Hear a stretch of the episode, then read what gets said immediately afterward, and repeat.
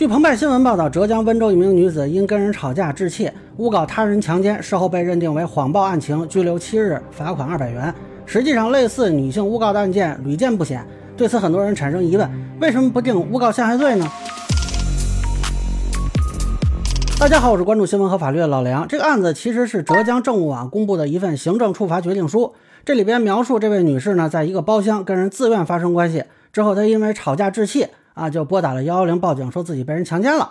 结果后续调查呢，认定他是谎报案情，行政拘留七天，罚款二百元。那么有一些人呢，就存在一种刻板印象啊，认为女性不会随便诬告男性性侵，所以呢，只要一女性告，他们就就信以为真。但实际上呢，这个诬告的情况屡见不鲜，而且理由上看呢，也是有的比较潦草啊。二零一七年九月，这个广州天河警方接到报警，一个女士称自己在酒店被人强奸，结果调查发现呢，这是俩网友在酒店见面。啊，结果因为金钱问题起了争执，这个女的认为幺幺零是免费的，就报警说自己被强奸了。然后呢，她以为说自己要离开广州就没事了啊，没想到这警察来太快，给他俩堵屋里了。那最逗的是呢，还发现他用来开房的身份证是假的。那这两点一起呢，呃，是处罚了行政拘留八天。那么二零二二年三月，内蒙古平庄派出所接到一个强奸案的警情啊，结果去了之后呢，对方这个黄女士是拒不配合调查啊，就让他们把自己男友找来。啊，结果一调查呢，是因为她联系不到男友，就谎报强奸。这个黄某呢是被拘了五天，罚款二百元。那么，二零二二年四月，陕西吴起警方也接到一个报警，是一个令女士声称被强奸了。啊，结果调查发现呢，她是跟男友在家因琐事争吵，她生气就拨打幺幺零说自己被强奸。那这个结果是行政拘留十天，罚款二百元。就在今年一月十二日，这个山东钢城警方接到一个强奸案警情。呃，一个杨女士啊，说自己被强奸了，但是吞吞吐吐也说不清楚。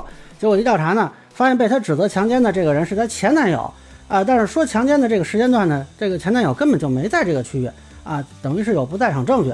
那后来呢，这个杨女士承认是为了报复前男友，想诬陷对方，这个是拘留三天。那目前看呢，类似警情这个拘留天数不一啊，有的女性诬告的理由也是这个千奇百怪吧啊。那么为什么这些人没有被追究诬告陷害罪呢？这是因为诬告陷害罪除了要求有捏造事实，还要求情节严重。那关于这个情节严重呢，没有具体的规定。不过从司法实践看呢，很多这个被判诬告陷害罪的啊，至少是已经导致了刑事立案。那么像前面提的这几位女士呢，由于这个诬告手段过于拙劣啊，就没有能够成功立案，所以就谈不上情节严重了。啊，这里也说明一下，实际上想要诬告强奸成功啊，也不是很容易。啊，除了得论证说发生过关系，你还得论证说是违背妇女意愿。那实际上这一点后续并不好证实，尤其是如果现场啊没有保留证据，已经灭失，这个就是真的强奸案，其实都很难论证的。而且恕我直言呢，很多这个诬告者的这个编瞎话的能力也太弱啊，就很多人他其实没有真的被强奸过，就导致编出来的这个过程呢非常不合理。但是目前看呢，理由上呢还是比较随意的啊，有的就是为了钱。或者是情感纠纷，或者其他的纠纷啊，啊，有的单纯就是情绪不好发脾气啊，就这么一个情况。那么有没有因为诬告强奸都被判刑的呢？是有的。二零一四年，云南一女子啊，先后与两名六十岁和七十七岁的老人发生关系啊，然后索要钱财啊，结果呢，第一个呢给了他二百块钱，第二个呢没给钱。这个女子呢就两次报警，都说对方强奸。那后来警方介入之后就觉得不对呀，首先你怎么老被老年人强奸呢？而且。七十七岁老年人都能强奸你，结果一查发现呢，他其实是从事卖淫活动的，而且他还患有艾滋病。那么后续因为诬告陷害罪和传播性病罪啊，他是判了两年零六个月。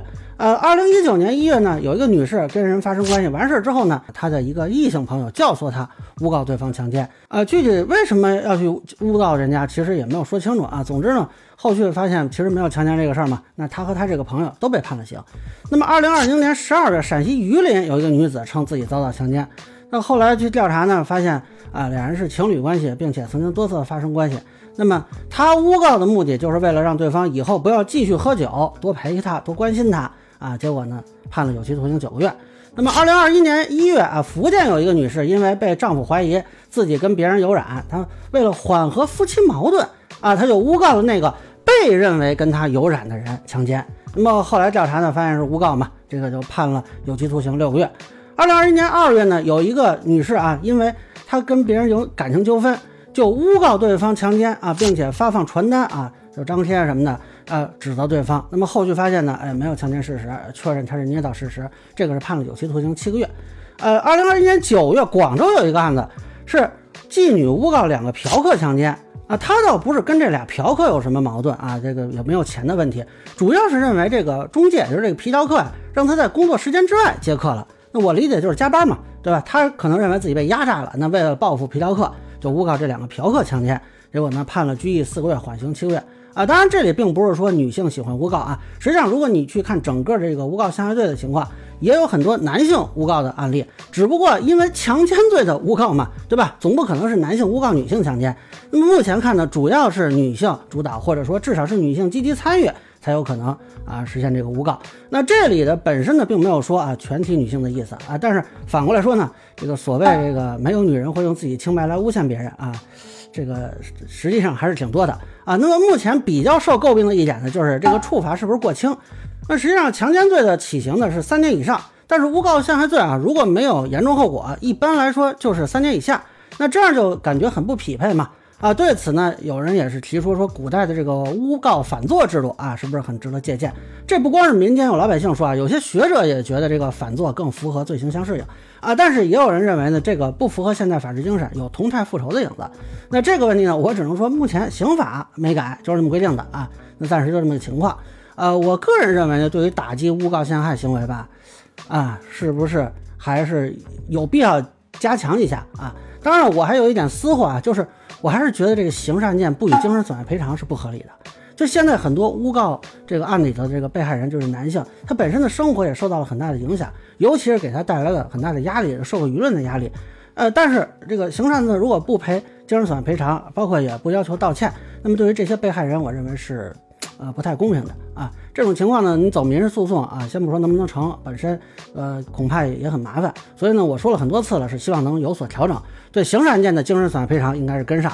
目前看，性侵未成年人的案子可以索要精神损害赔偿了。那么也是希望啊，司法机关能够一碗水端平啊。另外，我也说了，并不存在这个女性不会轻易诬陷他人这种判断啊。有些人呢，根据这种逻辑跑去质疑司法机关，包括攻击他人，哎，这都是没有任何事实依据的。呃，但是在舆论场呢，有一些女士有一个很奇怪的论调，就说，呃，为什么一个女性诬告，所有的女性发声都不被信任了呢？那他们是指责说，哎，不让女性说话。呃，那可能每个人看法不一样。就我来说啊，呃，我觉得不是所有女性发声不被信任，是所有人发声啊，他就不应该被轻易信任。那我写一篇小作文，或者举个身份证发个视频，对吧？这个我跑出去要求信任，本身就是非常无稽的事情。那为什么是女性啊？就她有特权就应该被信任呢？您要有证据啊，您可以报警，可以起诉对方是公职人员，你还可以向纪委监察去举报啊，自然有第三方权威部门来做这个判断。您没证据啊，您就发几张不知道是谁的这个微信截图啊，跳过法律手段搞舆论审判啊，或者写一个长文去攻击别人，我凭什么要相信呢？不好意思，您这性别它不是证据，所以当然女性可以发声，只是别人没义务信你而已。那你说了没人信，怎么能叫不让你发声呢？还是说，呃，只要女性发声啊，别人就得无条件相信？你这未免也太霸道了些吧？那如果说之前啊，有些人单纯靠着女性身份就可以博得信任，这个本身就是一种刻板印象和偏见呀。现在社会舆论啊，经过几次事件吧，慢慢的恢复到了对证据和法律程序的信赖，而非性别。这只是纠正了这种刻板印象和偏见。个别女性诬告，她恰恰证明了这种刻板印象和偏见本身是荒谬的。怎么有人还要抱着荒谬不放呢？您还养成习惯了是吗？啊，我觉得啊，是不是咱们稍微调整一下？那以上呢，就是我对女性诬告强奸问题的一个分享。个人浅见难免疏漏，也欢迎不同意见小伙伴在评论区、弹幕里给我留言。如果您觉得说的还点意思，您可以收藏播客老梁不郁闷，方便收听最新的节目。谢谢大家。